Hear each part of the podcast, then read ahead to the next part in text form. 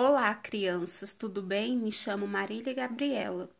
Hoje vamos falar sobre o tema Importância da Água em Nossas Vidas, que se destina para o primeiro ano do Ensino Fundamental 1, onde vamos fazer várias atividades. A primeira atividade, vocês irão fazer a leitura do texto O Passeio da Gotinha e, em seguida, um desenho sobre o texto. A segunda atividade, vocês irão fazer a interpretação do texto, A Água Nossa de Cada Dia. E em seguida vão responder ao questionário. Já a terceira atividade, irão fazer a matemática da gotinha, onde irão pintar de acordo com a quantidade.